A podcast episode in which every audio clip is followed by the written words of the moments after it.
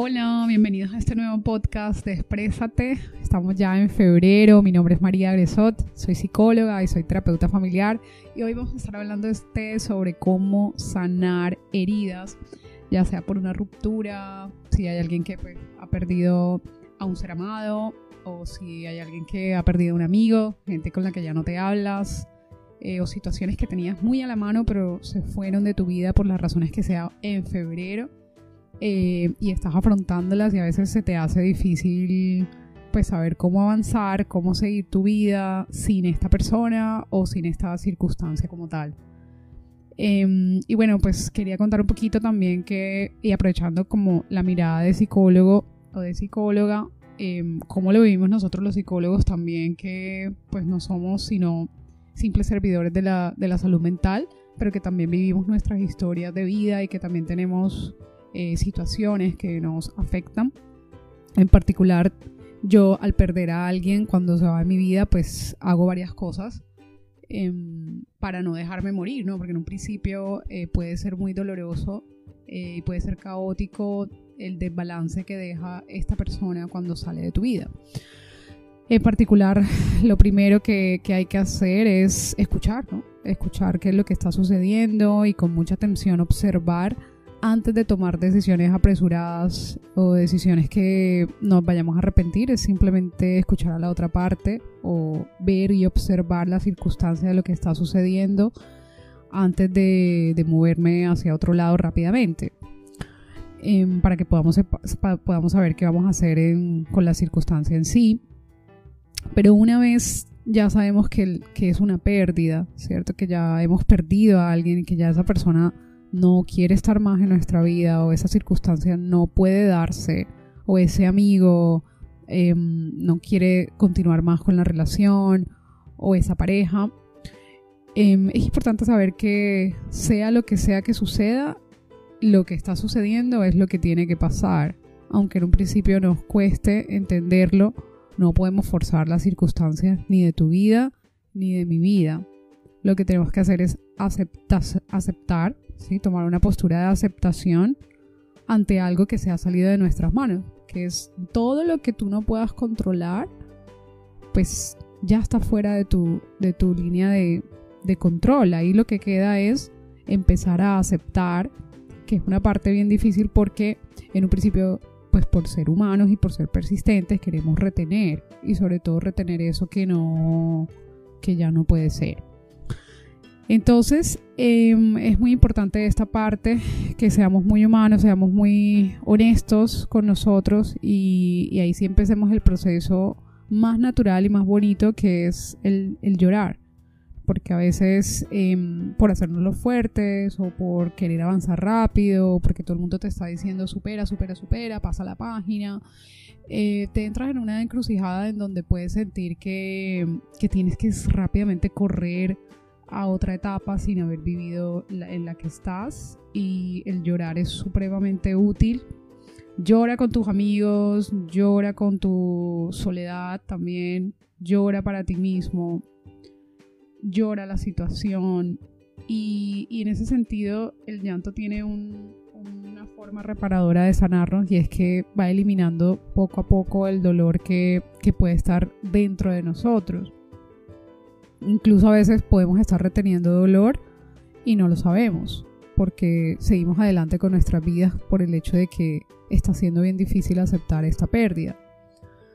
Entonces, bueno, yo eh, hoy en este podcast quería compartir un poco como mi experiencia personal de qué hago yo como psicóloga ya en mi vida privada, que no puedo ser mi psicóloga, claramente, eh, pero pues que también tengo muchas herramientas que si bien me han servido, hay otras que que no, que las he descubierto en el camino y que me sirven y que hoy las quiero compartir, especialmente cuando, cuando estás dejando ir a una pareja. Entonces, em, antes de culparte, ¿cierto? El por qué se acabó toda la situación y todo lo demás, es entender, hablamos de observarnos, de no criticarnos, de no juzgar la decisión del otro, de no colocar Em, antagónicos, personas que son muy malas y que nos hacen daño y yo que soy tan bueno y esto no nos sirve porque usualmente no hay buenos y malos, hay personas que toman decisiones y tenemos que sí o sí respetar la libertad del otro porque es lo más natural, ¿no? Que el, que el fluir de las cosas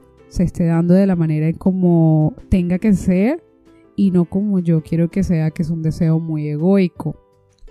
¿Ya? Entonces yo en particular, cuando me siento así, eh, suelo hacer varias herramientas, eh, sobre todo en un principio también la soledad es muy importante, estar contigo mismo, eh, aunque yo sé que puede haber mucha tristeza, también estar con uno mismo y tener la posibilidad de escribir de lo que sientes, hacer un análisis de qué sucedió con la situación.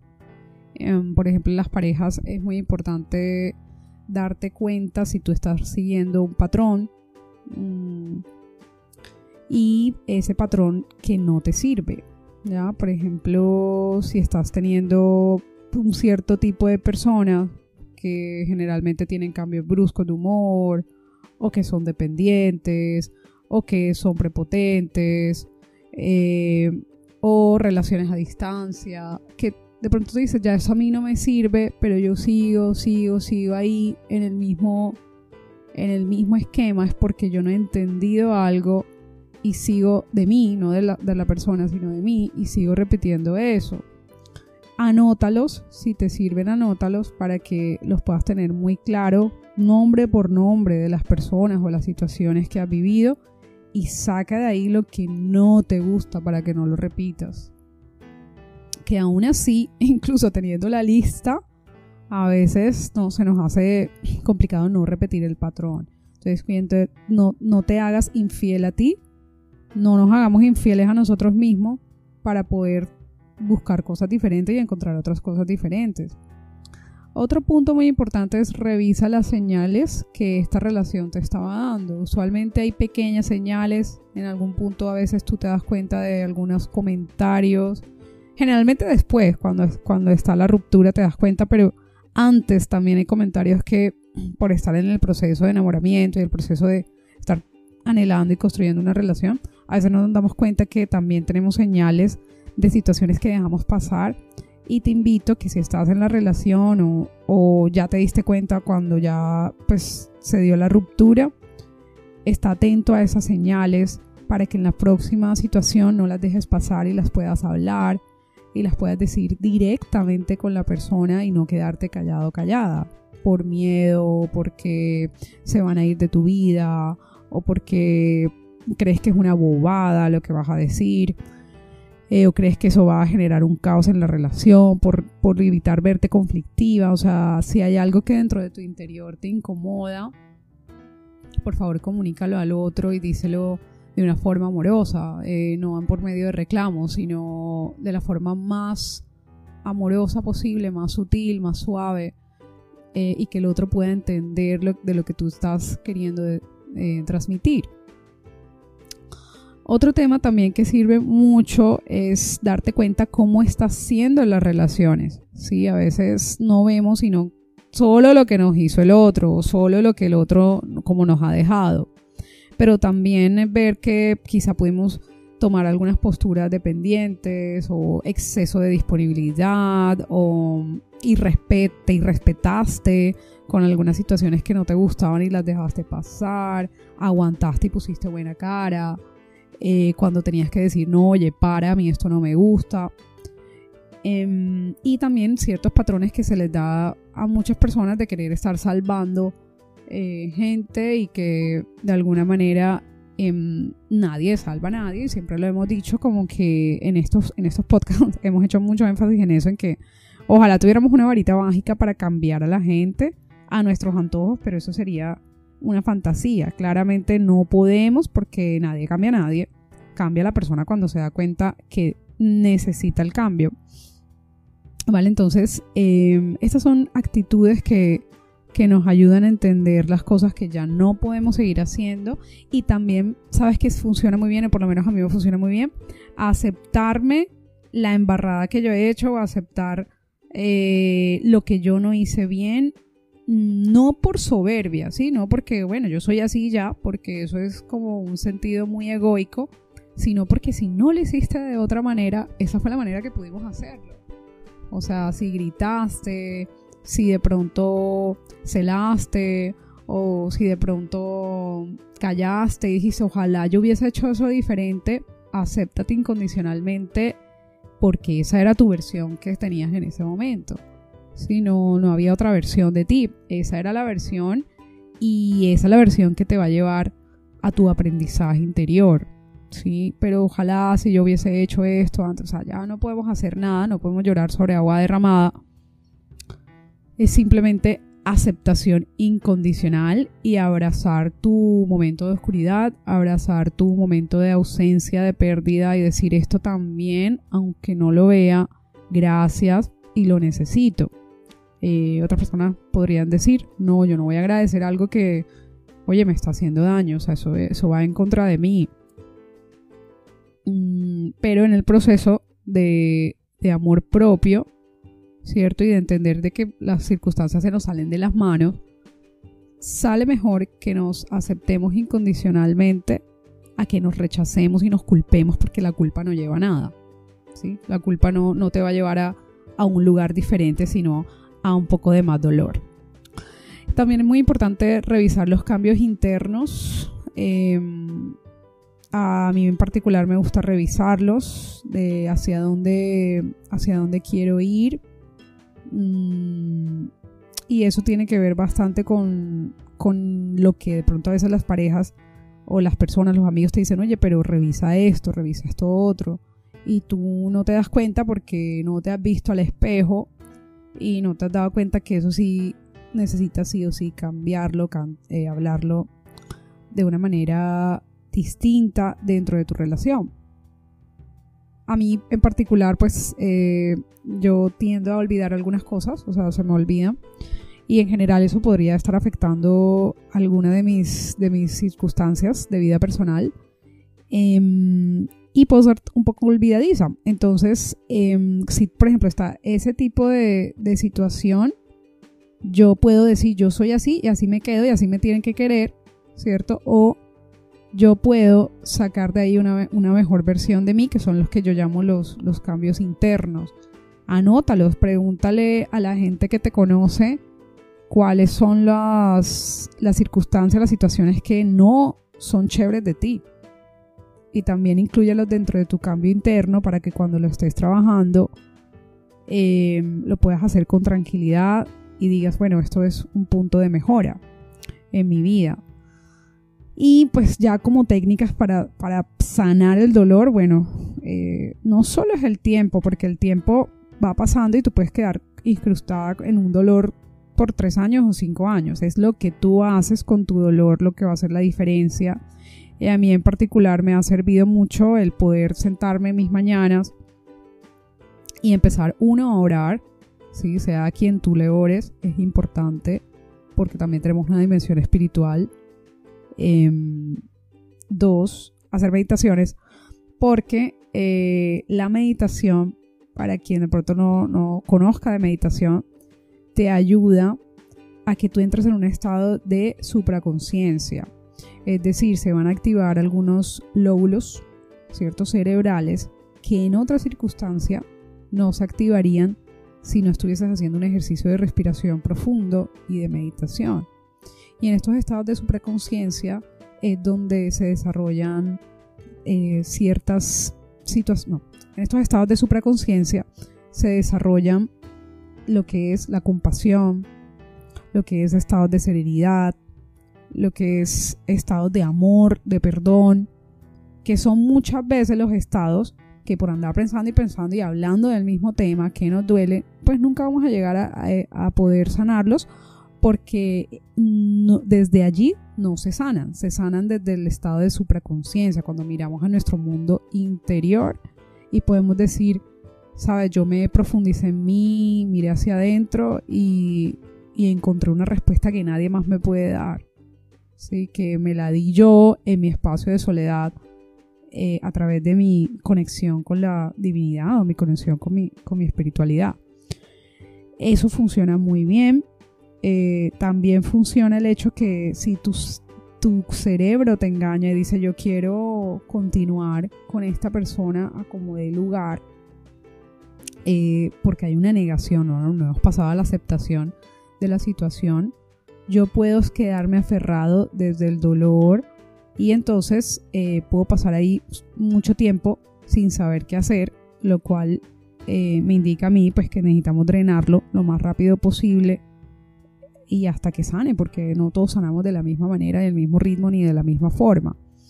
Pero entonces el poder tener una, una lista donde diga lo que, por qué esta relación no funciona, por qué no funcionará y por qué no está funcionando, te va a servir si eres de los que constantemente está pensando día a día, día a día, o sea, no reposa en la mente, sino que está pensando en la persona que amada que has perdido. Eh, esta, esta actividad te sirve muy bien para que puedas ir contrastando entre el cerebro y la emoción, ¿sí? Porque la emoción dice, no sé nada, yo solo quiero que regrese esta situación. Y el cerebro te está diciendo, te estabas lastimando, eh, no, es, no te estaban dando lugar, o esto no es lo que tú estabas buscando en el fondo, pero era lo que tenías. Entonces, para poder contrarrestar esa ambivalencia entre el cerebro y, la, y nuestro corazón, lo que hacemos es este ejercicio que nos ayuda a aterrizar eh, y nos ayuda a recordar pues a nivel racional lo que también necesitamos para seguir avanzando. Sabes, a mí en particular me han servido libros, ¿sí? De ponerme a leer libros que me lleven y me eleven a otra, a otra circunstancia distinta, a otro pensamiento distinto. Me ha servido también la escritura, ¿sí? Cuando escribo no solo sobre la persona más, sino sobre mí respecto a cómo estoy reaccionando a esa situación.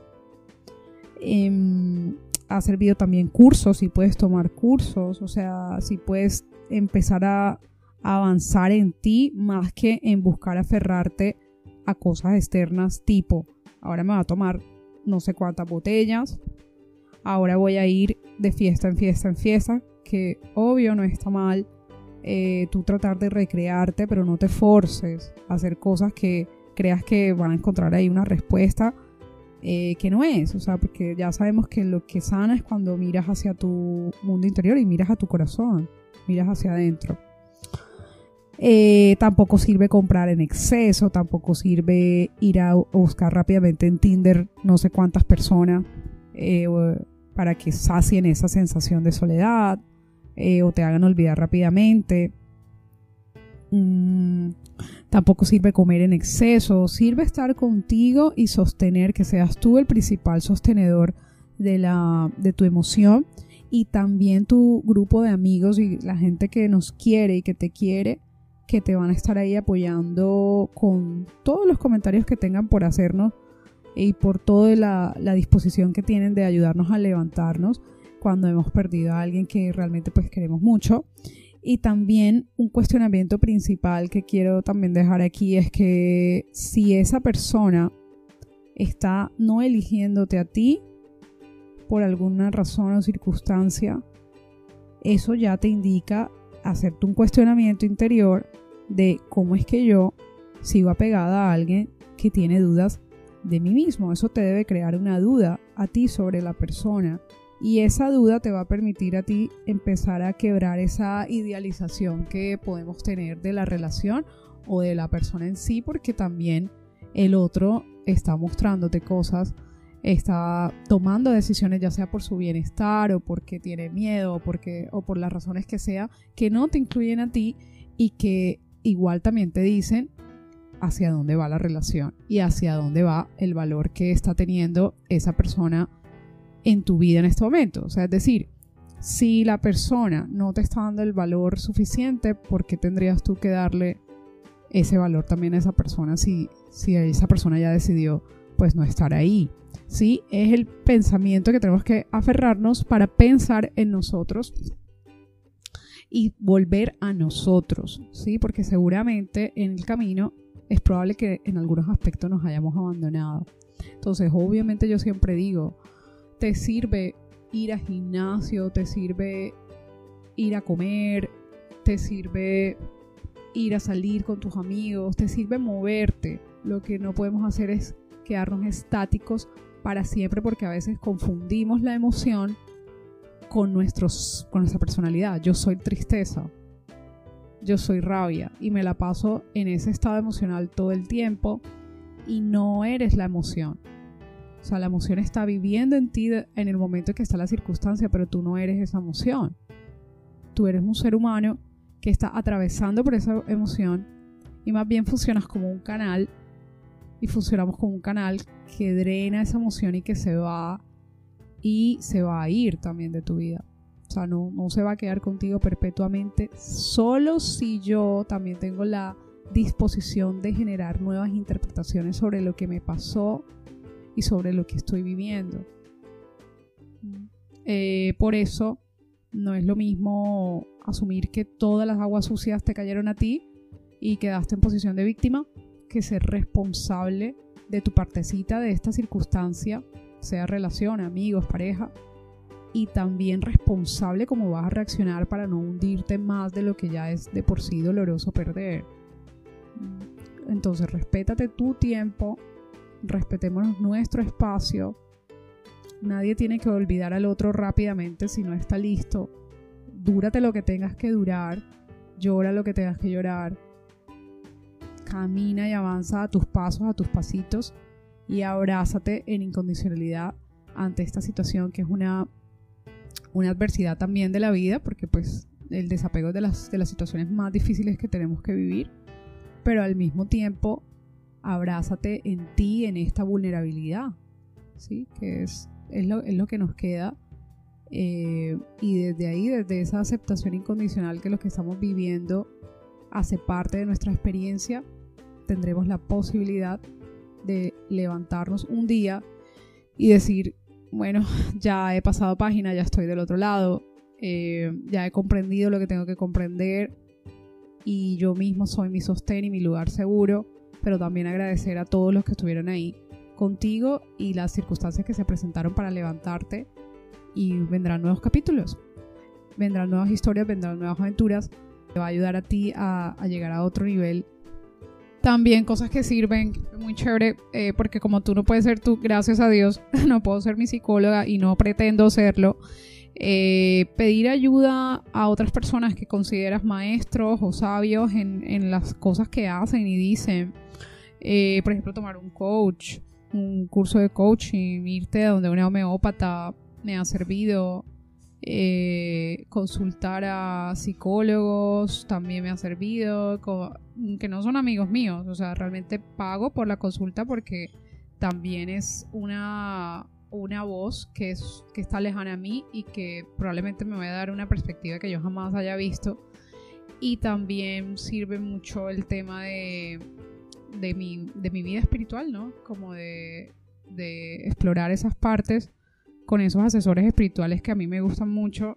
Em, sobre todo, bueno, el que no sepa, pero la gente no sabe, pero a mí me gusta mucho lo que es la angeloterapia y, y es algo que yo valoro mucho y para mí es muy importante en mi vida diaria. Entonces, eh, pues son herramientas que sirven y que pues cada quien tiene que encontrar lo suyo agarrándose de donde pueda, pero no de los oasis emocionales que ya mencioné anteriormente. Esto ya, ya lo había dicho, tipo personas, eh, trago, eh, compras en exceso, etcétera, porque pues eh, ya eso nos deja más vacíos luego. Por eso es muy importante también pues tener un hábito donde podamos siempre, no hasta que te suceda algo grave, que usualmente es lo que pasa cuando te acercas a tu mejor versión, a esa que quiere descubrir más de sí, es cuando te pasa algo, no esperes. Coge el hábito y vete a hacerte tus masajes, coge el hábito y vete a hacerte eh, tus sesiones de terapia, coge el hábito y vete a bailar, coge el hábito y vete a hacer tantas cosas que tienes ahí en espera porque pues no te ha pasado nada grave, estás en una zona de confort lenta y de alguna manera silenciosa. Entonces, nada, antes de que llegues siempre mantén, digamos, tus rutinas, tus hábitos de amor em, y de aceptación contigo muy presentes para que cuando suceda algo pues tengas muchas más opciones de cómo afrontar las cosas. Te mando un abrazo por, por haber escuchado este podcast también, que sé que y te va a ayudar a ti a, llegar a otro nivel donde tú misma te vas a sorprender de, cuánto tú puedes lograr. Cuánto está en ti y cuánto está en mí. Eh, en cuanto que aún con dolor o lo que sintamos tenemos fuerza para seguir ayudando a otros. Te mando un gran abrazo y gracias por estar en este podcast. Nos vemos en un próximo capítulo. Chao.